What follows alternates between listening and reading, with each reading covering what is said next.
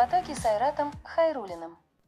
Виктор Васильевич, вы крестный отец цифровой индустрии Татарстана. Расскажите, как так получилось? В 1968 году, это было так давно, я приехал в Казань и поступил в Казанский авиационный Откуда? институт из Тамбовской деревни. Вот, а, пришел, а, ну, я там медалист, там я был там всякие там соревнования выиграл, там Виктор Дьячков, 71 год. Председатель Совета директоров и основатель группы компаний ICL, более 20 лет был генеральным директором ГК ICL. Под его руководством компания стала одним из лидеров IT-рынка России и мира, а также организатором Всероссийского цифрового форума ITSF. Гордится тем, что создал более 4000 рабочих мест. За вклад в развитие IT-индустрии награжден медалью Ордена за заслуги перед Отечеством второй степени, Орденом за заслуги перед Республикой Татарстан и медалью Республики Татарстан за доблестный труд. по математике, по физике, по химии, там, вот, а заманил меня сюда, а, ну, товарищ рассказал так про КАИ, там все, я собирался куда-нибудь там, типа, Бауманки, там, в Москву, ну, из Москвы, из Тамбовской области, там, доехать ближе и проще, там, ну, приехал в Казань. Поступил, закончил КАИ, и я попал в ситуацию, когда вот я делал лабораторки, еще видел ламповые машины, машины с троичной логикой, а, транзисторные машины. И придя на завод, вот как раз началась эра уже а, машин на микросхемах. Мне повезло, я на четвертом курсе попал в Ереван и имел возможность изучить работу ядра операционной системы по IBM самоучителям. Это была фантастика. Это, понимаете, вот операционная система, а, а это совокупность, она представляет себе а, Конституцию, вот если сравнивать с, организацией работы общества, это Конституция, это Гражданский кодекс, это Уголовный кодекс, это, а заканчивается расписанием движения автобусов. Это настолько сложная, детальная, очень точная система, и вот ту, как раз про что я говорю, это ту операционную систему IBM 360, ее разрабатывал 10 тысяч математиков в течение пяти лет. И когда говорят, у меня вот у вас есть своя операционная система, ну, мне сразу понятно, кто это говорит. Он не понимает, что это такое. То есть стоимость операционной системы, если разрабатывать с нуля, это миллиарды долларов. И годы, может быть, даже десятилетия э, работы. Поэтому сейчас никто с нуля не разрабатывает. Все берут то, что человеческое общество наработало и разместило в интернете. То есть это то, то что называют open source. Съездили в Ереван и посмотрели. Вот посмотрели, а потом э, ну, э, была защита, э, защищался уже, писал диплом на заводе, там улучшил там один из блоков центрального процессора. Пришел на завод э, наладчиком Это уже в Казани. в Казани. Завод да. КПОВС, да? За- да, завод назывался в, в тот момент завод электронно-вычислительных машин. И как раз это было время, когда а, а, Россия, Министерство радиопромышленности приняло решение о переходе на международный стандарт. То есть до этого у нас э, компьютеры, которые завод выпускал, еще когда он назывался заводом а, математических машин, а, там основные операционки делал МГУ, академик Лебедев, его команда. Вот, они были простые, но они были отечественные. Ну, собственно, если у нас в музей придете, посмотрите, у нас стоит э, компьютер, а, вернее, макет 1 к 20, э, то есть система, которая управляла полетом Гагарина в космос. Ну, вернее, она делала, на ней делался расчет траектории, причем а, сам по себе расчет делался даже у нас на заводе. Приезжали со своими задачами, делали расчеты.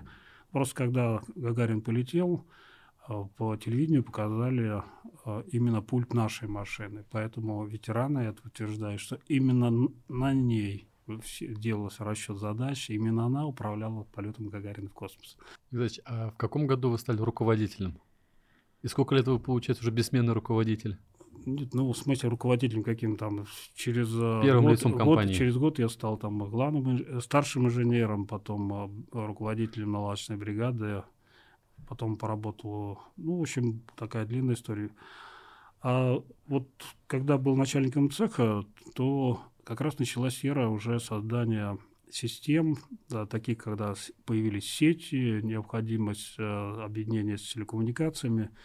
Ну и, собственно, мне стали предлагать на базе цеха сделать отдельное предприятие, которое будет поставлять именно комплексное решение. Вот. Но мой непосредственный руководитель не хотел, чтобы целый цех у него уходил из наладочного производства. Он меня вызвал, говорит, вот, слушай, есть идея, это совместное предприятие создавать. Министерство ради промышленности нас к этому подталкивает. Ну, вот я ушел из начальников цехов, возглавил эту программу, у меня двое подчиненных было. Я был зам генерального, генеральным был англичанин. Вот у них был контрольный пакет, и так мы начинали работать. Это большая история, про нее можно рассказывать. Одно время меня просили там, а давай мы книжку напишем там. Угу. Я говорю, я сам напишу. Но сейчас в компании нет э, британского капитала, да? При этом название а, осталось ICL. Да, да, да. Ну, собственно, сколько, 8 лет назад, 9 а, лет назад практически, нас хотели на, на 100% выкупить, у них был 51%, а, и они хотели остальные 49% выкупить. А, и там председатель совета директоров был, это уже немцы управляли этим холдингом, отправили в, в Токио запрос получения разрешения на выкуп оставшейся доли там. А Токио сказал нет, выйти из состава вот, учредителей. Э, это было каким-то таким геополитическим решением – и нас заставили выкупить контрольный пакет у них.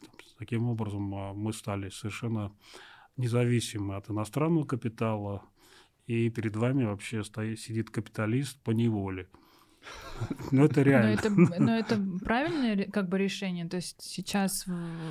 Ну, Тогда это было кого сложно? Я дол, кого я должен оценить правильное решение? Я имею в виду, тогда меня, это было сложно, а сейчас там... это, наверное, принесло какую-то свою пользу и результат. То есть так должно было быть. Потому что а. сейчас еще другая ситуация, мир вообще по-другому развернулся. Не, ну сейчас ситуация абсолютно другая, там, да, и лучше это, конечно, я соглашусь с вами, что хорошо это, что это произошло тогда, а вот не сейчас. Сейчас было бы совершенно больнее, вот и сложнее. Сколько вы директором, получается, уже в компании сел? Ну, на позиции именно генерального директора да. я с 98 -го года. Это получается 24 года. Мне 25. Да, 25. Ну, вот. вот ровесники. А, а да. так, в принципе, 31 год назад я создал совместное предприятие. А, вот а, а так можно сказать, даже 31 год получается. Да, то есть... И вы начинали, э, вы говорили, что э, с вами работало два человека, да, изначально. Сейчас компания, команда — это 4 тысячи человек. 4 тысячи, там, 150, что ли. Вот мы даже вот в первый квартал выросли на 70 с лишним человек. Там. Ну, гордитесь вот, вот этим детищем? Вот не, два ну, человека и, ну, и четыре Нет, тысячи. тут знаете, как интересно, там как-то встречался с друзьями, там ну, кто-то чем-то хвастается, ты чем вот. Я говорю, я, да, ну, я горжусь тем, что я создал более четырех тысяч новых рабочих мест для квалифицированных а, вот ребят. Вот. Но недавно как-то услышал, ну а что вы делаете там? Вы, ты продаешь это самое знание и умение наших инженеров, куда там это самое помогаешь этим басурманам там жить. Я так это сам удивился, но ну и такая позиция существует. Ага. То есть, с одной стороны, я-то лично убежден в том, что вот наше экспортное подразделение, оно работая на самом, вот, ну, на самыми передовыми технологиями, с очень высокими требованиями вот, высо- вот этих рынков, оно приносит эти технологии сюда. Беда только наша в том, что многие из этих технологий до сих пор у нас не востребованы. То есть, например, удаленное администрирование систем, вот, э, управление, удаленное управление рабочими местами. Ну, я ну, ходил к Рафаловскому, там, если знаете такую фамилию, была такая фамилия в, в, Сбере. в Сбере, да. Общался с, там с ее руководителями различными, типа Сберклауд, там, Сбер э, логистика, Сбер... Тех. Э, ну, Сбертех, да, безусловно, там. Вот, но а, Рафаловскому я предложил, слушай, давай мы у вас купим а, Сберсервис, там 7 тысяч человек. Он говорит, это что, там, там же вообще маржинальность вообще вот такая мизерная. Я, говорю, я понимаю, но вот э, я вижу, что эту работу я смогу делать численностью в 3-3,5 тысячи человек. Продай. Вот, ну ладно, сходи, поговори там с директором. Там. Пошли с директором, поговорили. Директор поулыбался, мы тем более оказалось, что знакомы там, потому что тусовка такая, она, то есть айтишников не так много в то время было там все, но не получилось. А так, в принципе, мы ну, то есть я хочу сказать, что да, даже таким передовым вот структурам, которые с IT на «ты», это Сбер наш, а технологии не востребованы. А какие-то такие интересные или большие компании вот можете просто рассказать, кто ваши заказчики на Нет, ну, или, и какие страны, ну, может быть? Небольшие, ну, собственно, основные заказы, конечно, это страны Евросоюза. Там, а, а в целом у нас есть заказчики на всех континентах, то есть даже включая Австралию. Там, вот, ну, может, в Гренландии нет. Там, да, то есть ребята, есть, которые да. работают в Казани, в ACL, удаленно обслуживают. Центр обработки данных, находящийся... В Ну, у нас ну, есть... В, том числе, в, Син... в Сингапуре есть СОТ там, есть какие-то точки, которые мы обслуживаем в Австралии, которые могут принадлежать, я не знаю, кому они могут принадлежать, ну, например, там Даймлеру или, или там Бриджстоун, потому что это наши заказчики там, или каким-то банкам, которые являются нашими заказчиками. Но в Австралии точно есть. Ты понимаешь, почему здесь крестный отец находится? Да, понимаю. Да, что он да. крестный отец там. Все понимаю. Вот. Но это, это чрезвычайно интересная работа. И та молодежь, которая работает, это девушки и парни там а, со знанием а, нескольких языков иностранных. То есть, как правило, у всех английский, у кого-то английский, французский, английский, немецкий, английский, итальянский. Но здорово, я сам был поражен, какое количество талантливых молодежи у нас выходит из наших университетов это реальность, просто вот очень умные ребята, очень. Вот. Мы помню, когда мы заходили только вот э, на вот этот международный рынок, там, помню, первые звонки, там, ну, познакомился в Лондоне с человеком, которого там горела там какая-то программа. У вас есть люди, знающие Кабул? Я сам помню это слово там, да. вот. вот мне нужно вот то-то, то-то, то-то там. Я первых ребят послал туда, а, и помню, одну проблему даже будет решать. Послал студента, потому что все были заняты, третьекурсника с КГУ, ВМК КГУ. Мне через две недели звонок, а откуда вы такого умного взяли? Ну, у нас все такие. Вот. А еще одного можете прислать? Я мы не нашли никого. И представляете, мы как в футболе арендовали парня в небольшой маленькой компании, вот казанской компании, и этого парня отправили. А платили именно платили в компанию, а компания парня уже платила mm-hmm. там. Да. Агентские, ну, в общем, вот, забирали. Ну вот в аренду взяли. Э, опять звонок, слушайте, а этот еще умнее. Ну, он просто с опытом получается, да? Он, да, он был уже опытный, он уже не первый год работал, и а, он, ну, студент э, поработал там 2-3 месяца, вернулся, потому что надо было учиться, все. А тут парень остался, два года работал, потом вернулся, э, отпросил своей компании, и мы ее выкупили, тоже как в футболе игрока да, выкупает, да, да. Ага, вот. Выкупили, он еще у нас года три поработал, а потом уже... Ну, программисты, они такие, что они всегда вот ищут какую-то динамику, ему скучновато становится на какой-то одной тематике, то он что-то нашел новенькое там и... А, ну, по-хорошему сказал, ребят, тут мне вот интереснее там, я пойду туда. Вот. А так вот начиналось именно с этого. Вот. И вот талантливые ребята, они видны. И ну, могу сравнить еще, что сейчас, например, у нас главные конкуренты, кто на, мировом, на мировом рынке, это индусы. Там.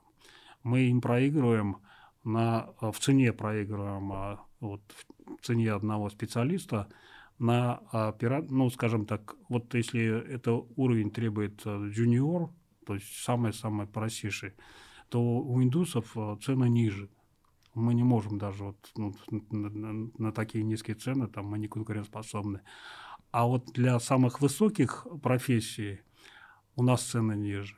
За счет чего? Потому что мы используем много наработок, вот то, что вы называете искусственным интеллектом, всевозможные программные роботы, которые колоссально повышают производительность труда. И у нас один человек уже вот высшей категории, там, он может а, работать а, с производительностью, превышающей, может быть, даже в два раза, может быть, более, там, чем а, в Индии. Вот это именно следствие того, что у нас много инструментальных средств нарабатано, наработано для повышения качества и производительности труда специалистов. То есть сами для себя пишем инструменты, и за счет этого ну, собственно, вот то, что нас уже в течение пяти лет, просто пять лет назад мы начали отчитываться по этой программе, американская компания аналитическая относит к, к, мы входим в, 100, в топ-100 а, лидеров аутсорсинга в мире. Мира. Мира, да. Это а, как определяется лидера? Это не по объему продаж, а по качеству и эффективности работы. Это как раз обеспечить за счет того, что у нас очень умные люди работают, и они используют самые современные инструменты. Самый молодой сотрудник у вас в команде или какой-то средний такой младший Нет, возраст? Нет, ну это, это могут быть а, первокурсники. То есть вы спокойно есть. относитесь к тому, что приходит к вам кома- в команду человек без опыта, и у него есть возможность Мы смотрим работать. А, а, не на то, сколько ему лет, и там mm-hmm. смотрим, а, какие знания у него и как он может работать в команде. Есть на прошлой неделе к вам приезжал президент Республики Татарстан Рустам Ильич Миниханов. Расскажите, зачем он приезжал, что вы ему рассказывали, что показывали? Ну, событие было такое замечательное. То есть мы выполнили очень серьезную программу, которую профинансировал э, Акбарсбанк. И э, была церемония передачи от первых ноутбуков лучшим учителям в области преподавания IT. Это как раз сделал президент, после чего было объявлено, какие районы, какое количество получат, и, соответственно, такая процедура началась. Но что было здорово, то, что президент нашел время провести короткое совещание, где мы рассмотрели как раз ну, наше будущее, что ли, там, будущее индустрии и будущее развитие этой индустрии.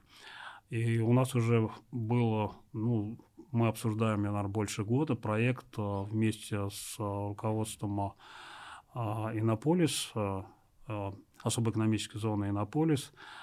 Проект заключался в том, чтобы мы начали производить в Казани, а сейчас мы это делаем на других предприятиях России, сами материнские платы, то есть монтаж материнских плат.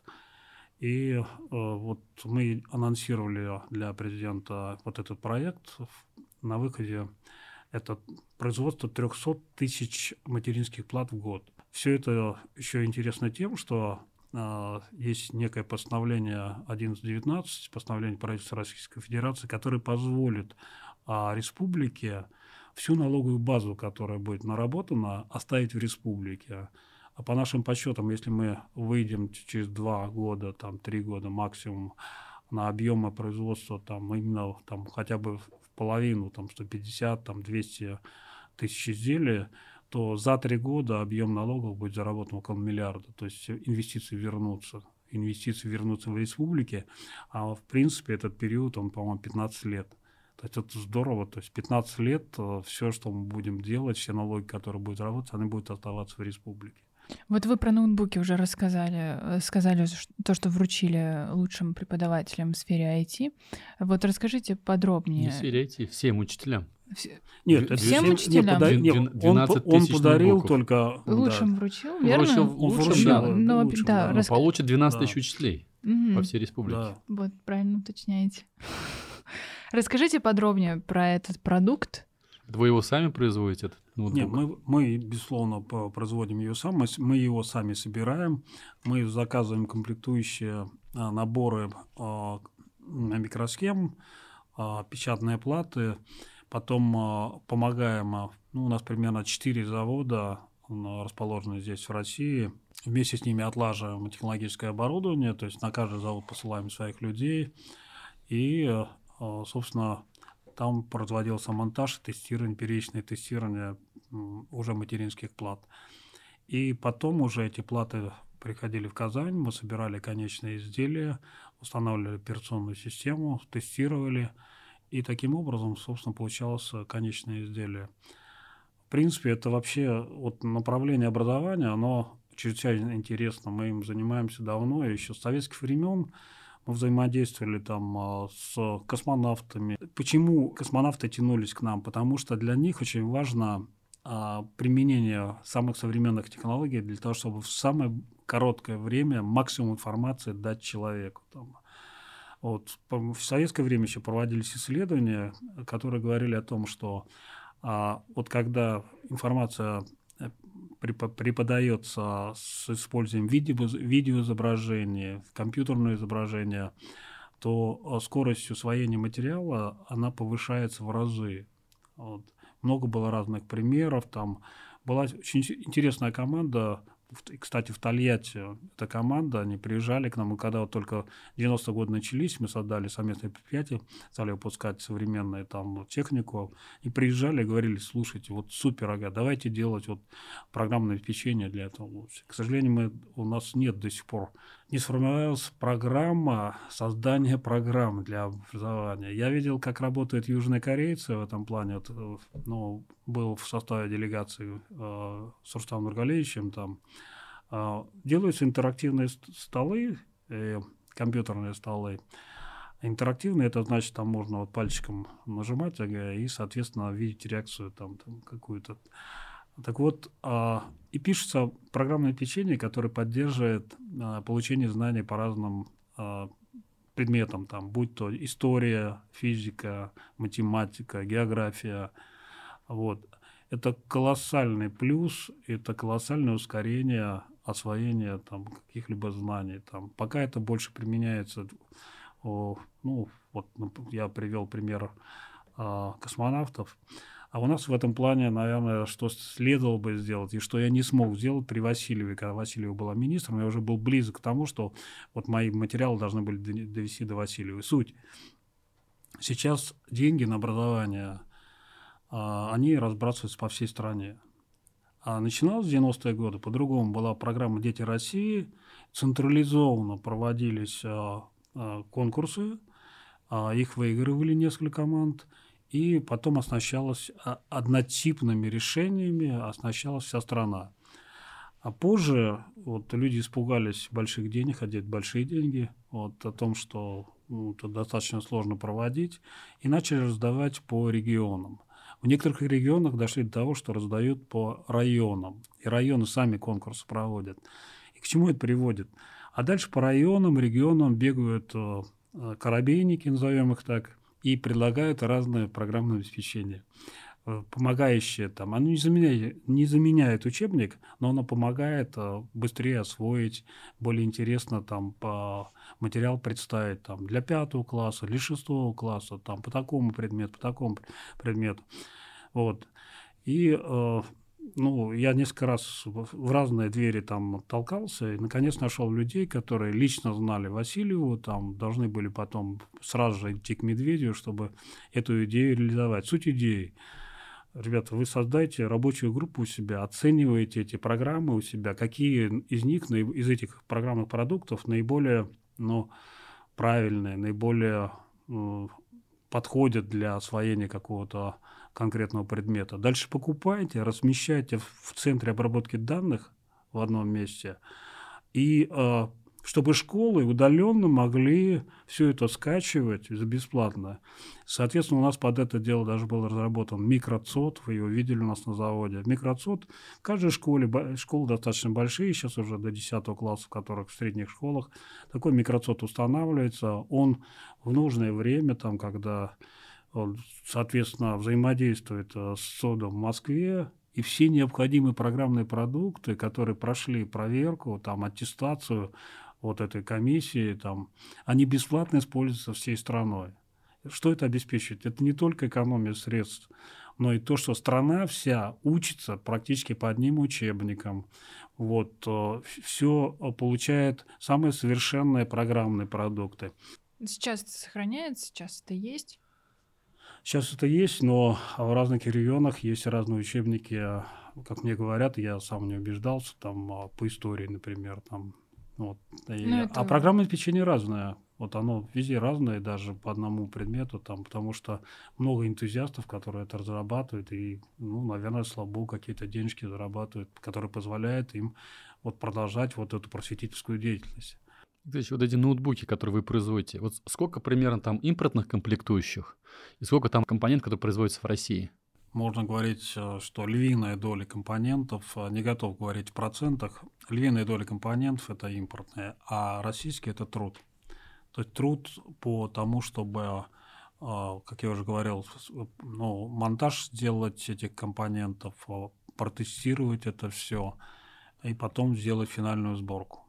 А Россия сейчас в состоянии полностью э, заменить. ну, не, как Восп... бы... Восполнить этот пробел, то есть... Да, мы можем компьютеры делать сами, не завися ни от кого.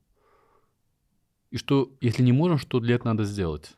Государство уже в течение, наверное, последних, может быть, примерно пяти лет а, начинает а, а, смотреть более внимательно на эту отрасль, и а, там происходят очень серьезные изменения. То есть мы знаем, что появились отечественные процессоры, Байкал, Эльбрус, Элвис, а, но эти процессоры, а, они разрабатываются под технологии а, фабрик, которых у нас нет. То есть мы их, мы их вот. придумали, но изготовить не можем.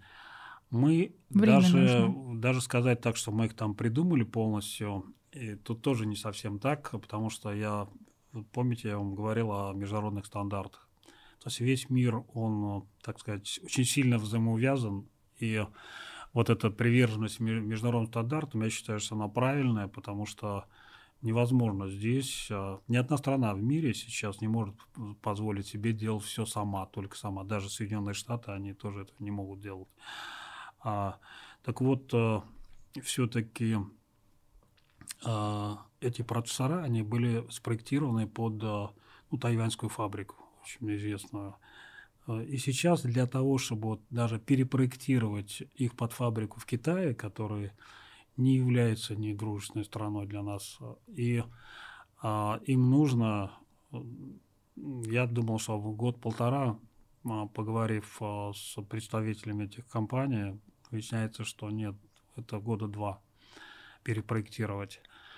У меня самого мнение такое, что перепроектировать нужно, может быть, одновременно и под э, технологию китайских фабрик, и, может быть, все-таки поработать с нашим микроном, хотя он завален э, производством э, тоже нужных микросхем.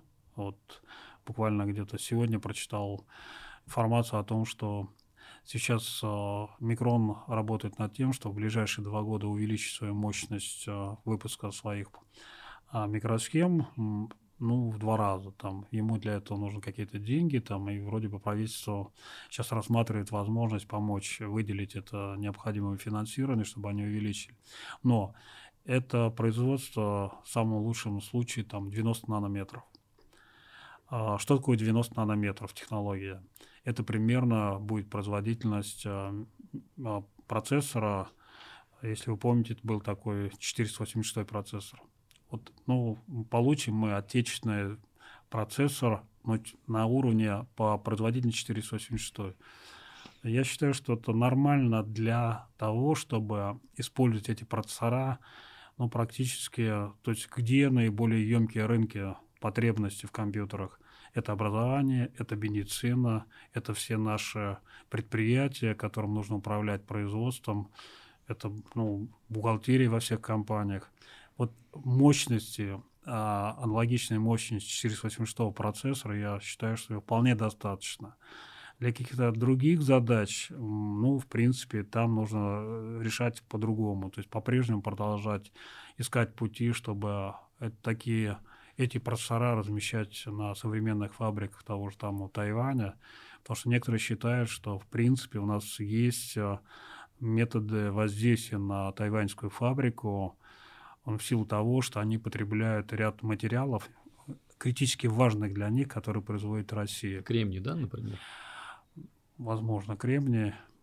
Хотя по кремнию это я не берусь так прямо утверждать, потому что в свое время помню, как МЭП, а, Министерство электронной промышленности, перешло на отечественный кремний, и у меня на заводе, там, у нас на заводе а, микросхемы стали дохнуть как мухи мы, мы поехали разбира, разбираться там, вот, там, нам сказали, ну, ребята, Наш мы ничего кремний. не можем делать, мы перешли на с импортного кремния, на отечественный кремний, начали разбираться там, с, почему. В итоге это, может, не кремний был? Это был кремний, вот. А те, кто производили, те, кто производили кремний, вы не поверите, причина какая была. Они говорят, ребят, вот у нас в процессе производства это кремниевых пластин, мы используем а, серную кислоту, а тара, в которой можно производить э, и поставлять серную кислоту, это железнодорожная цистерна. выдержать там необходимую частоту невозможно. С учетом всех сегодняшних обстоятельств, вы собираетесь как-то и планируете, может быть, перестраивать свою компанию на новый какой-то вектор, вот. развивать новые ниши, направления? Или подождем? Нет, подожди, ждать. Конечно, Или это невозможно, нет, вот как вы сказали, нет. невозможно все охватить. Нет, все абсолютно невозможно. Ну, да. процентов а, что, 90... а что нужно, чтобы в России появился обязательно тогда? Каждый должен делать, э, нести свой крест. Вот те, кто производили микросхемы, они должны их продолжать производить, но уже а, желательно а, на новом, там, технологи... с новыми технологическими возможностями. По крайней мере, вот 90 нанометров они нам доступны, надо делать, надо расширять э, мощности, там, чтобы производить их в достаточном количестве. Ну, я... Такой завод один, получается, на всю Россию? Ну, я знаю, что завод Микрон это может делать. Э, есть завод Интеграл. У меня ну, пусть два завода. Ну, два завода. Ну, в принципе... Ну, это явно недостаточно на всю Россию. Почему бы Вы третий осел бы не Вы построить? на полисе, да? Сколько нет, там земли? Нет, нет, Свободной. Ну это, нет, заняться, ну, положим, а, я даже слышал, что у нас кто-то там говорил, что мы сейчас там в этом в особой экономической зоне Алабуга начнем микросхему делать. Я лично смеялся. Почему? Вот. Потому что смешно. Это просто люди не представляют, что это такое там. Понимаете, как, а, во-первых, образование, там опыт, знания этой области – ну, вы можете построить завод, а потом окажется, что вы в том месте его построили. Что слишком близко проходит железная дорога, слишком близко проходит Вибрации автомобильная да? дорога, вибрация, да. Вот. И там, там такое количество вот этих нюансов. А, а ну, раз нас... вы в этом разбираетесь, давайте, может быть, ICL это бы начал бы проект? Нет, нет, это... нет, каждый несет свой крест, мы, мы несем свой крест, мы должны делать качественное конечное изделие. Это тоже сложно, это тоже непросто. А кто должен делать процессоры? Кто-то, кто а должен? Процессоры должны делать, э, как в свое время это было сориентировано на Зеленоград. Более того, там в Зеленограде существует институт, который готовит специалистов в этой области. Это очень сложная область. Но в последние годы практически э, чуть ли не половина курсов, которые выходили с этого института, они уезжали за границу. ну, в основном, наверное, в Китай, в Тайвань. И они там работают. Вы не так и не, рас, не раскрыли мне, э, что? что планируете менять, либо Учитывая, что развивать, все, все невозможно да. произвести, но при да, этом да, мы да. не можем себе купить, я так понимаю, нет, да? Ну, нет, я уже сказал, как что мы будем... Нет, мы поменяемся в том, что мы э, инвестируем в производство материнских плат. Угу. Вот, мы будем э, исследовать, я, у меня в планах э, посетить ряд наших заводов, которые там хвастаются тем, что они делают собственно, сами печатные платы. Вот, и я посмотрю, в какой мере вот специалисты этих заводов а, ну, могут а, быть а, востребованы и смогут сами обучить других, но и сами окажутся способными поработать уже, ну, практически это небольшие лаборатории, то, что делают у нас, это малые серии, там, а нужно завод э, массово производящих. Но проблема в печатных платах, помимо вот сложности с тонкой химией, там еще такая, что а, там должны быть очень серьезные очистные. То есть на выходе появляется ну, Вся эта химия вот должна очень химия, правильно... тонкая химия, там, или нужно добиваться того, что это заниматься переработкой ее, потому что после травления а, это все должно очень очищаться. И в этом варианте я смотрю, если мы найдем возможность такие, то это можно смотреть на наш э, город химиков. По, по крайней мере, они умеют хорошо очищать вот, э, все, что после химии получается. Ну, то есть, получается, стопроцентно импортозамещение микроэлектроники просто невозможно Настоя... и, и не нужно. В настоящий момент оно невозможно. В горизонте 10 лет давайте смотреть. Не сейчас, вот прям в 10 нет, сейчас. Нет, в горизонте 10 лет это вполне возможно. Может быть, мы, мы не достигнем вот тех высот в нанометрах, про которые говорил. Но, принципе, это не так страшно, потому что я, как уже сказал, вот, э, производ... вот 90 нанометров и производительность уровня 486 процессора интеловского, она будет достаточно. А как же вот те люди, которые, те студенты, которые, как говорите, были самыми умными и прям э, вызывали восторг у иностранцев, и вы сказали, что у нас очень талантливые инженеры-люди, и почему тогда, имея такую как бы хорошую квалификацию выпускников, мы не можем технологически догнать э, партнеров зарубежных, которые работают 6 нанометров, 9 нанометров. Уезжают они. Да. Вся молодежь. потому что они не уезжают, они ну, здесь, они высели все Нет, ну вот над этим вопросом мне тоже в пору засмеяться, как над операционной системой. Это невозможно. Вот ну, почему? Смотрите, а, сейчас вот объясню. Вот, просто объясните, не, во времена Советского Союза вот отставание было вот уже в том, что вот я сказал, Кремний отечественный пошел, и все стало сыпаться. Причина была в том, что, а, нужно было изменить, э, начинать изменение стандартов. То есть э, каждый год нужно пересматривать стандарты в сторону их ужесточения, там, вот э, стандарты частоты э, изделий, там, материалов. А, а почему? Причина, э, весь мир был интегрирован. Э, самые лучшие разработчики, умы, сидели там, э, ну, где-нибудь там в Кембридже, там, вот. А самые лучшие технологии были у японцев. Я, например, когда сам учился, нам говорили, что лаборатории, мы вот только что говорили о, о вибрации, там, японцы уже тогда свои заводы строили по микроэлектронике для самых сложных процесс... микросхем под водой, то есть плавающие лаборатории. То есть там вибрации нет, вода их сгашивала. Мир был интегрирован. Один э, делал э, технологическое оборудование хорошее, другой делал, ну, нашел способы там производить очень чистый там кремний, там, третий. То есть все страны были кооперированы, а мы были одни для нас этот мир был закрыт. То есть какомовские ограничения тогда не давали этой возможности. Думаю, что и сейчас будут такие же сложности. Я в 90-х годах доказывал, что нам а, вот а, купить технологию это ну, не главное, что ли. Нам нужно затащить сюда в страну кого-то из технологических лидеров.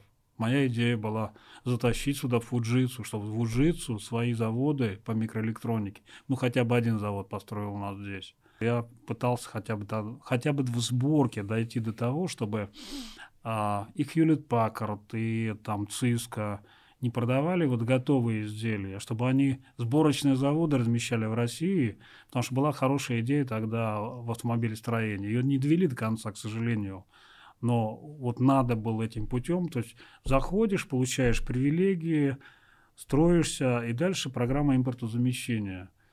Вот это был правильный путь. Мы ее не, не реализовали, сейчас у нас нет такой возможности Почему? Почему в автопроме это получилось, а, это не, а, а в этом не и, состоялось? И в автопроме они ее до конца не довели. Ну пусть не состоялось, но какой-то части... отчасти у них это было. А министр не захотел, Реймон, помните такого, да? Реймон сказал, нам это не надо там. Вот есть фабрики, мы там будем размещать. Вот, собственно, сейчас... Как, собственно, с самолетом сейчас происходит. А сейчас, возможно, они вообще не будут происходить.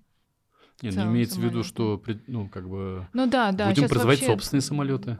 Но сколько Ту. времени на это нужно будет? Нет, ну, сколько бы ни было, надо начинать. Во-первых, у нас уже есть. Вот, а, Сухой суперджет? Но... Сухой суперджет, там нужно делать импортозамещение двигателя в первую очередь, ну и не только, наверное. Тут 214 вот как раз обсуждали. Кстати, вчера встречался с Королевым, управляющий директор угу. Туполева. Была интересная встреча. Расскажите, где она проходила? В ангаре номер 4. Где расположен, не скажу, секретно. В ангаре, а, значит. Ну, Зарипов, а, помощник президента, который организовал это все. Я даже поехал туда, я не знал, вот тема то там в ангаре номер 4 совещание. Ну, жутковато звучит. Тема не знаю, да. Приехал, говорю, а по какому поводу совещание-то? Ну, как по какому поводу?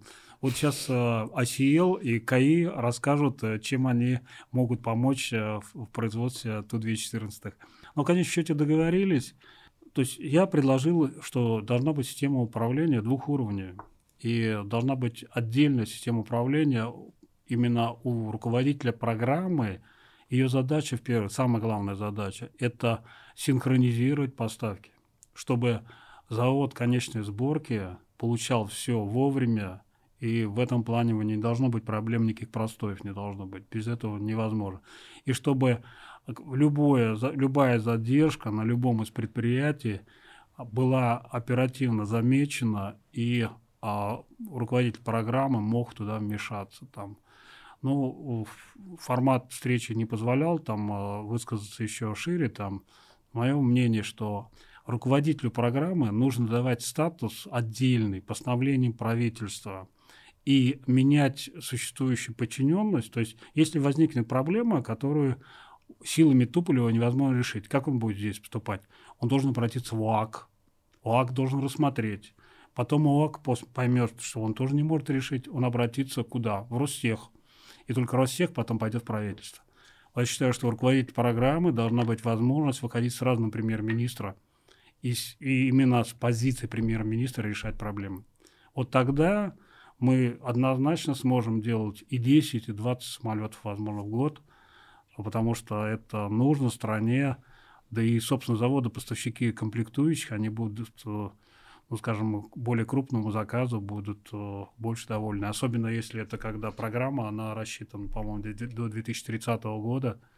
Все ли это любой завод, для любого завода это здорово, вот, потому что он может э, переоснаститься, закупить дополнительное оборудование, и это заводы, и эти заказы должны быть выгодны.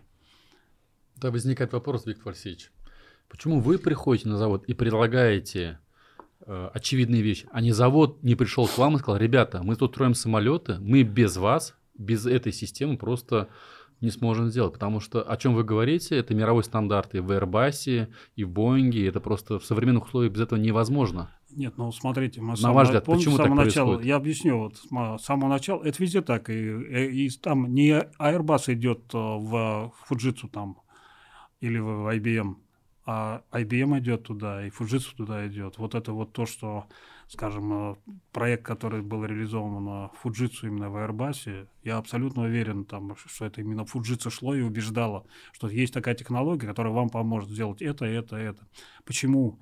Потому что я уже еще раз напомню о том, что то, чем мы занимаемся, в конечном счете, это называется создание системы управления. То есть это наша профессия. То есть мы, вот, мы не компьютеры делаем, мы делаем систему управления, мы делаем инструмент для управления. Вот поэтому мы знаем, что так нужно. должна выстроиться из промышленных предприятий. Или она есть, вы просто не говорите. Скрываю, да. И сегодня третий раз смеется. Да. Почему нет этой очереди? Ну, наверное, я плохо работаю. И, если вот так взять э, значит, фотопленочку, да, вот последние 30 лет стоите у руля предприятия, вот, сравнивая сегодняшнюю вот такой как бы экономический уклад жизни и те проблемы, которые создаются вокруг вас, взять период 10 лет назад, период 20 лет назад и 30 лет назад. Это вот э, в таком хронологическом а, линии раньше было лучше? Нет, у нас э, был какой-то период такого большого подъема, что ли, где-то в начале 2000-х годов, наверное, где-то как-то так. То есть мы практически каждые там 4 года или 5, иногда 5 лет удваивался у нас объемы, там, и это достаточно хорошо все росло. Да и последние годы тоже так спрос очень э, у нас лозунг такой. Мы я, я даже не про вышки, а про инновации. Если говорить э, применительно к экономике и инновации, то у нас нет спроса на инновации. А причина, почему нет спроса на инновации, потому что в, государ... в государственных структурах а, опасно рисковать, на иннов... а инновация это всегда риск. Ну, и а. раньше этого спроса не было, да? Получается, и 20 лет, и 30 лет назад. Не, понимаешь, как если взять лупу и посмотреть, да. мы, не наверняка, лупа, а в целом, мы, вот мы наверняка найдем включим кинопроектор и будем смотреть на... Нет, мы наверняка найдем отрасли, где такие инновации есть. Это и сельхозпереработка, там, когда появляются достаточно неплохие сыры, там, вот она есть, это, и там спрос этот есть. Я помню, как э, вот здание, самое старое здание завода ЭВМ, которое досталось мне, и в котором, собственно, до сих пор мы работаем, а мы каждые там 2-3 года вынуждены были там э, крыши менять там, вот потому что вот несколько слоев там рубероида, ну, та технология, а потом появилась мембранная технология, вот, и это же делали отечественные предприятия, это не импортное производство, это отечественные предприятия. Сейчас мембранная технология позволяет делать плоские крыши, и вот э, наверное, 15 лет эта крыша, сделанная с мембранными технологиями, она не требует ремонта. Там. Вот она инновация, она там была востребована. И реально, поэтому, наверное, я ну, слишком сгущаю краски, когда говорю, что нет спроса на инновации. Комп- компания SEO вкладывает в какие-то стартапы, либо, может быть, как-то помогает, поддерживает, сопровождает, или, может, такое есть э, в планах, такие мысли? Мы смотрим а, интересные там а, моменты какие-то там, но у нас, а, поскольку развитие идет темпами, превышающим зачастую два раза рынок, мы должны успевать э, вот, проводить внутренние изменения, чтобы успевать за рынком. Вот э, стартапы интересные, мы э, взаимодействуем с небольшими компаниями, увидев какую-то технологию, мы просто у них покупаем ее, платим нормальные деньги, а потом сами ее улучшаем. А вот э, вариант развития через M&A, то есть приобретение компании, мы несколько раз рассматривали, но э, в конечном счете ни разу вот не дошло до того, чтобы принять такое решение. Но причина именно потому, что вот когда ты растешь, ты э, не успеваешь, собственно, изменения проводить. Это достаточно сложно, когда ты растешь быстро. в средствах массовой информации писали, что вот в феврале, в марте сотрудники IT-компании массово стали уезжать за рубеж. Вот в ICL был ли такой отток специалистов? Если ну, был, то сколько м- человек? Массово нет, но в принципе у нас э, ну, ну, там несколько десятков, ну, может быть, 20-30, может быть, э, ну, где-то в таком. Да, люди уехали, кто-то уехал в Ереван, кто-то в Тбилиси уехал, кто-то, возможно, не, в Ташкент. Вы не пытались их остановить? Нет, они же, они же не, они, они же не уволились, они продолжают. Они у нас, они работали удаленно в Казани. Сейчас они удаленно работают из Еревана там. Ну, он так захотел. Вот, а он ценный кадр. Ну, почему нет? Сейчас примерно 50% а, людей работает на удаленке. Вот куда приезжал президент, это суперсовременное здание, суперсовременный бизнес-центр, который мы, собственно говоря, посещали и видели, который был построен mm. относительно недавно, на несколько лет назад. И более того, есть еще э, такой европейского уровня э, поселок для айтишников, который тоже осел строит собственными силами. Да. Вот расскажите об этих инициативах, для чего вы все это делаете. И это находится не в Казани, а за городом Казани. Ну, смотрите, как э, мы долгое время искали разные варианты, где нам, потому что из этого здания, которое там э, нам досталось, можно сказать, по наследству от завода ИВМ, а часть это было, там один этаж нам был передан в основной фонд, остальное мы потом выкупали. Выкупали уже у государства, потому что завод обанкротился, и дальше выкупали государство. Мы росли темпами, ну, вначале там прирост 50 человек, 100 человек, Последние годы это было 300, 350, 400 человек. В год. В год. А, а вот если, скажем, 400 человек, то это минимум 4000 квадратных метров прироста площадей нужно. Поэтому мы уже планировали вот а, увеличение, а современных а, офисов их в Казани не хватало, поэтому это планово делалось, и, собственно, вот а место мы искали долго, мне помогал и Митер Шарипович, и тут начались там перетурбации какого рода там. Нам давали деньги, ну, японцы давали деньги, чтобы новый, новый офис построить. И тут происходят какие-то кризисные явления. Это, по-моему, вот первый там э, финансовый кризис, там вот, и финансовый директор, с которым я работал, японец, который сидел в Лондоне, который мне обещал, он уезжает, меняется политика, а англичане мне говорят, нет, мы не вкладываем в структуру, мы не можем. Я ищу нового инвестора, нахожу его, опять изменения, еще один кризис там. Вот. Тут у меня заканчивается а, договор аренды, и мне грозят уже отнять эту площадку. А, мы начинаем а, лихорадочно проектировать, а, а, ну, собственно, здание, а появляется Иннополис. Вот. Э, появился Иннополис. Мне говорят, слушайте, вот вы все-таки, мы вам дали, вот площадка, где уже был построен завод, она получила статус особой экономической зоны Иннополис. вам нужно помогать вот инвестиции, чтобы в Иннополис было. Ну, короче, практически меня подвинули к тому, что мы вот этот технопарк начали строить именно за городом. Вот. А для того, чтобы площадку не отняли, у меня тут толкались вот все.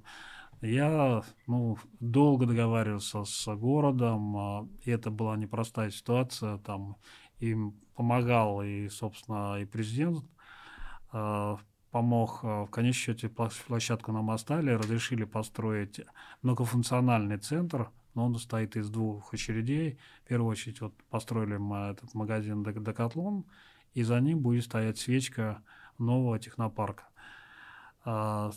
А, практически проектирование идет.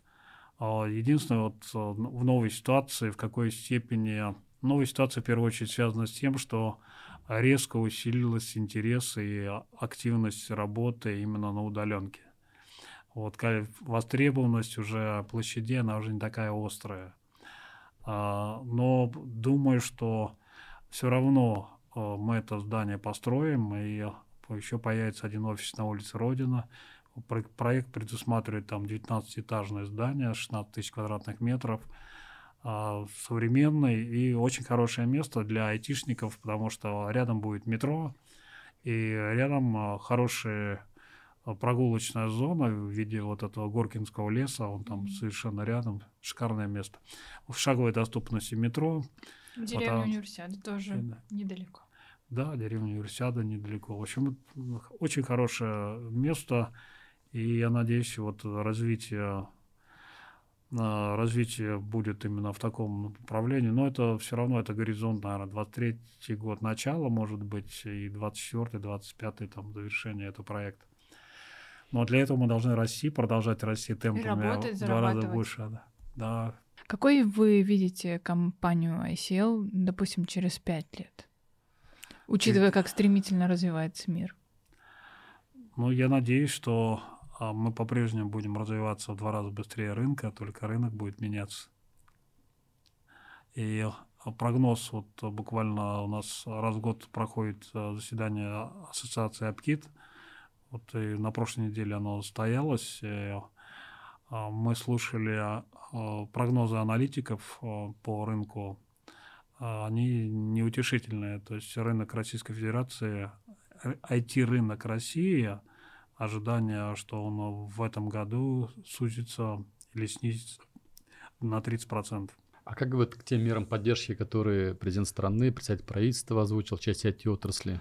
Это шикарные меры поддержки, они еще не все реализованы. Вот перед нами выступал Шадаев, а, министр цифрового развития, выступал замминистра промышленности по озвучивая инициативы правительства в апреле должны выйти изменения в налоговый кодекс, и айтишники получат э, более широкие возможности для э, ослабления налогового в какие-то возможности.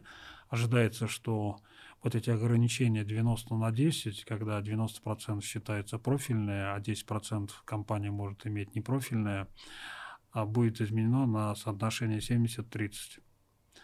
Это первое очень серьезное такое послабление. Второе ожидается, что в профильное будет относиться а, не только программное обеспечение и работы, связанные с услугами по программному обеспечению, поддержка, там, тестирование, но и а, программно-аппаратные комплексы. А что бы еще предложили бы вот в качестве мер поддержки отрасли в условиях таких, когда вот рынок будет, скажем, не на подъеме? Ну, Какие-то давайте считаю, попробуем что... несколько вот таких конкретных а, может быть, мер с вами нет, ну вот смотрите, вот продумать, то, озвучить. что вы тогда вот говорили по поводу, а, когда государство может а, датировать заказчиков в соотношении там 80 на 20 там для того, чтобы они внедряли там. Вот это важно, но практически это нужно для то есть основные рынки все равно обеспечивают, для айтишные рынки обеспечивают крупные компании. Крупные компании или государственные бюджетные компании – это основные объемы рынка. Вот, я надеюсь, что объемы закупок компьютерных программ, оборудования для такого сектора важного, как медицина, образование, не уменьшится. Если они не Госзаказ имеете в виду? Госзаказ, да? да, имею в виду. Ну, по поводу того, что аналитики говорят, на, что рынок слопнется на 30%, ну, говорят, это аналитики, ну, как сказать, из недружественных стран. Ну... Может быть, э, у нас все будет по-другому. Вообще, как бы позитивной аналитики на сегодняшний день ее, наверное, не существует ни по какой отрасли. Каждый сейчас борется за то, чтобы развиваться, и, к сожалению, многие отступают, многие бросают. Но вот в этой части очень важно, наверное, быть профессионалом и делать свое дело для того, чтобы перевернуть как раз-таки вот э, все эти предсказания. Потому что, ну, аналитика это назвать э, тяжело, потому что завтра что-то может выйти снова, измениться, и эта аналитика никому нужна не будет. Помимо профессионализма, все, что вы сказали, есть еще один важный момент, вот, э, который, может быть, даже важнее всего перечисленного, это вера. Вот нужно, чтобы мы все верили в самих себя и верили друг другу потому что все начинается с веры. Там, вот, вот, и все вот эти кризисы, которые были, это что же там, одни или одна отрасль не поверила, что вот рост будет. Что она начала делать? Она стала оттягивать, положим, деньги из инвестиционного сектора. Просили инвестиции. Просили, как следствие, определенные рынки, которые там ожидали этих инвестиций и хотели работать. И вот он кризис по полному параду там вышел. Вот и, собственно, и сейчас, вот в изменившихся условиях, нам важно, что мы все верили, что мы не стали хуже, мы умеем работать, и мы верим в то, что страна вот, справится с этим. Мне понравилось очень, как высказался премьер-министр. Да, ситуация сложная, она рабочая – вот нужно, чтобы мы все знали, что это она рабочая, и надо работать. Вот за 30 лет у вас были ведь кризисы и сложные ситуации. Вы ведь продолжали развиваться. 98 год. Да, и для вас? 2008 год, были, да. 2014 год. И этот 2022 год, год да? Четыре да. таких и системных. Что эти кризисы для вас э, значили и чему научили? Не в том смысле, что вот физически, да, какие-то изменения, а в целом, может быть, подход, мировоззрение и сознание? Скажем, изначально я оптимист. И, собственно, я вот помню, как начальником цеха вот в 90, ну, начало 90-х годов а, в цеху народ собирал, говорил, ребята, вот не слушайте радио, не смотрите телевидение. Мы не стали лучше, мы не стали хуже. Мы все также умеем хорошо делать. Ну вот изначальная вера в то, что а, ну, мы любим свою страну, мы а, делаем правильное дело. Игорь Васильевич, вы сейчас о работе поговорили. Хотел несколько вопросов. У вас есть три дочери. Две. Две. Две дочери и сын. Вы просто не ведете соцсетей. Да. Почему вы социальные сети не ведете? Есть люди, вот, это гений коммуникабельности. Вот, но я, наверное, к ним вам, не отношусь. Поэтому, вам там, не да, откажешь. Нет, это ну, я, в принципе, такой достаточно разамкнутый человек, такой фокусный там вот, вот на своем там, а, а, ну, сети действительно веду. А, двое дочерей, у них а, двое, у каждой по двое парней, там внуки, там московские внуки у дочери старшей. Вот один уже пойдет поступать в университет какой-то там сейчас бегает, выбирает там. А, ну, открытые двери разных там, то ли в Бауманку, то ли еще куда-то. Ну, технарем точно Тех... пойдет. А, а в Казани здесь тоже двое ребят. Вот одному в понедельник исполнится 4 годика, а другой уже во втором классе. Нет, вот четыре внука это просто здорово, это шикарно. Там, когда они приходят, это все дом наполняется там смехом, криком детей. Это все это жизнь. Вот, да. Как время проводите свободное? А, люблю смотреть вот вы про спорт спорт, спортивные вещи. Там, вот, Что к, любите? К сожалению, какие вот команды? На, на Рубин не пойду в этот раз. Так не получается. Внуки как раз приедут, а не mm-hmm. получится. Ну, хожу в бассейн, плаваю, там, а, если позволяет погода, там, не прочь по лесу гулять. Летом а, если есть возможность грибной охоты, там, морейка, там, это просто класс. Вот у меня уже два года срывается рыбалка в Норвегии, в этот раз не поеду. Там сейчас Норвегию хоть открыли, но туда добираться, это через Турцию, там тысяча проблем. А вот рыбалка в Норвегии, это шикарно просто. Морская рыба, она другая, она особая. А, это и регион, это чистейшая вода, и э, вот этот драйв, потому что достаточно такое ну, рискованное мероприятие. У тебя лодка там ну, на двух-трех человек, небольшой мотор, и ты выходишь в море, там ветер, ну там периодически это база немцами построена, там, э, ну так раз в три года кто-нибудь ходит в мир иной, потому что там попал, ну, ну, в смысле, рисковал, ушел дальше от островов и, ну, попал в непогоду, положим. Хотя, с другой стороны, там можно увидеть, вот я сам лично видел, вот этих э, китов-косаток, которые там идут, страшное дело тоже. С белыми пятнами, кос, да, да, вот да, там нужно, по, нужно, нужно, нужно подальше, да. Мы сразу двигатель заглушили, и стояли, смотрели, как вот они пройдут. Они прошли где-то, ну, метров 500, может быть, от, от нас. Ну, то есть э, там, то есть есть то, что а, как-то слово такое, ну, какой драйв там. Стихия. Вот, вот, вот это вот, ну, то есть это достаточно рискованно и в то же время интересно. Вы еще в такой прекрасной форме, мне кажется, не все э, молодые могут себе даже такое позволить. Несколько лайфхаков секрета молодости. Да, биохакинг раскройте нам. Нет. Бассейн мы решили. Нет, волейбол. Нет, нет, нет, не с этого начинать. Первое – это вера. Это вера. То есть ты а, должен всегда, ты должен быть позитивно мыслящим человеком. Ты должен верить а, в добро. Вот. А, я не помню даже, мне кажется, мне это бабка Дарья моя говорила. Не трать силы на, на разрушение, трать силы на созидание. Но остальное, конечно, это физуха, это, ну, это утренняя зарядка, там, это нужно хотя бы разочек, там, километр проплыть там в бассейне. Животные у вас есть? А? Животные. Ой, был кот, блин, но я вот в командировке ездил и приехал вот год, уже год назад кот пропал, там жалко кота, вот а, завести другого там, ну вот сейчас с супругой спорим, ага, вот а, но мне нужен кот, а она считает, что вот давай подождем, ага, еще чего-то, ну, или собаку. А собаку, да. Я сейчас как раз вот дискутируем, кота, или, кота или собаку. Надо да. кота и собаку. Я тоже Корги очень хорошие. Да, очень вам рекомендую. Мне кажется, детям прям очень понравится. Хорошо. Я два года назад был на вашем юбилее, когда вам исполнилось 70 лет. Вот а. это ваша внутренняя способность, энергетика, где ее черпаете? Да, собственно, наверное, все мы ее черпаем а, вот от, а, от, от всего окружения, от людей, от, а, от работы, наверное. Вот солнце стало лучше светить, и сразу как-то стало легче жить. Там. Это же все мы замечаем. Это, это наша среда, это то, что, ну, то, что нам жизнь подарила возможность э, вот э, так себя чувствовать, мы просто должны это лучше ценить, потому что это, это не повторится. А секреты семейной жизни?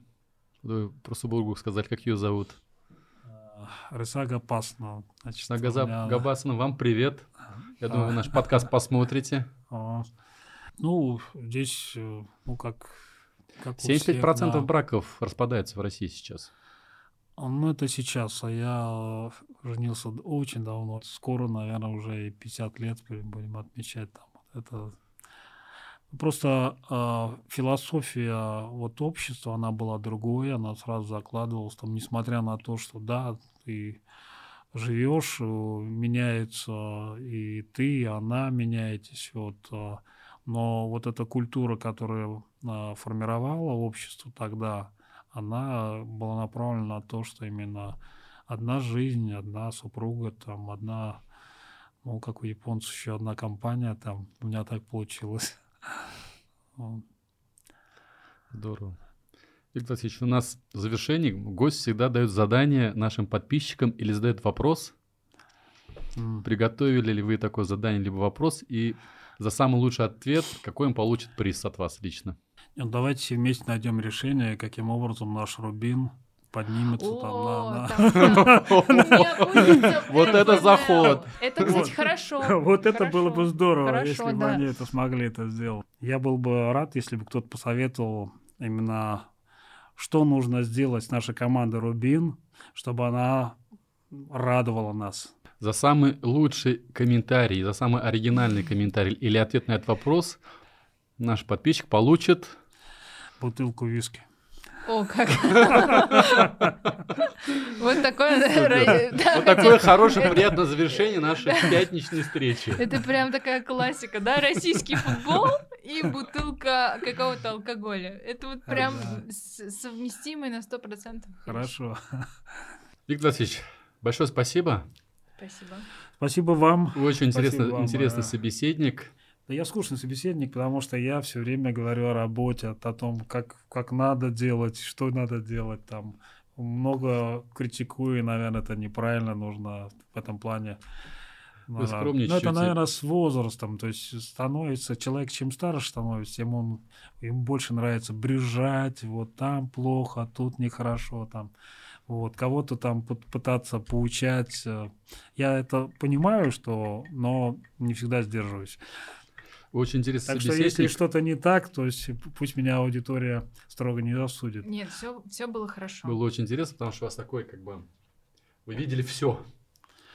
Вы как крестный отец, не зря я вот сказал эту фразу, который понимает лучше всех в Татарстане, да. понимает самое главное, потому что можно в моменте видеть ситуацию, а можно ситуацию видеть вот как в диафильме, да, и начало, и середина, и сегодняшние события в том числе. Спасибо большое. Спасибо, Виктор Вам спасибо.